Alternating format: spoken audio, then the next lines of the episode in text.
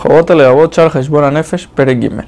La manera número 15 de hacer Heshbon Nefesh, dice el Jobot Levavot, es cuando una persona analiza cuánto él se prepara para los viajes que tiene en este mundo. Una persona que se va de viaje comienza a analizar cuánta comida necesita, dónde se va a quedar durante en el camino, qué hoteles va a usar y cómo se va a transportar. Todas esas cosas las tiene planeadas desde el principio y trata de hacerlo de la manera más cómoda posible. Siendo así, la persona debe pensar que él ahora se está preparando para un viaje al otro mundo. ¿Y cómo no se va a preparar de la mejor manera? Comenzar a pensar qué cosas va a necesitar en ese mundo, dónde se va a quedar y todas las cosas que va, que va a hacer. Prepararse para el mundo venidero se hace con mitzvot y maasim tovim. Por eso, la persona debe estar siempre pendiente de hacer la mayor cantidad de acciones buenas posibles para estar preparado para ese viaje que tendrá al otro mundo, ya que él nunca sabe cuándo llegará el momento de partir.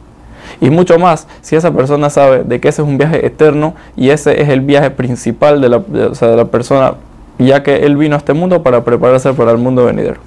La manera número 16 de hacer Heshbon Anefesh, dice el Jobot Leavot, que es analizar que él ya ha estado mucho tiempo en este mundo y no sabe cuándo se irá de él. La persona debe pensar de que la muerte puede venir en cualquier momento, ya que hay mucha gente que fallece sin aviso previo. Y no nada más gente mayor, sino gente joven como él. Y que hay mucha gente de su edad que ya ha fallecido y nadie se salva de esto. Cuando la persona piense de que la, muerte puede venir en cualquier momento, también debe pensar de que su alma es como una garantía que Hashem le dio a la persona en este mundo para que la cuide y llegue a una, llegue a una tarea y poder devolverla a Hashem como Hashem quiere que se la devuelva.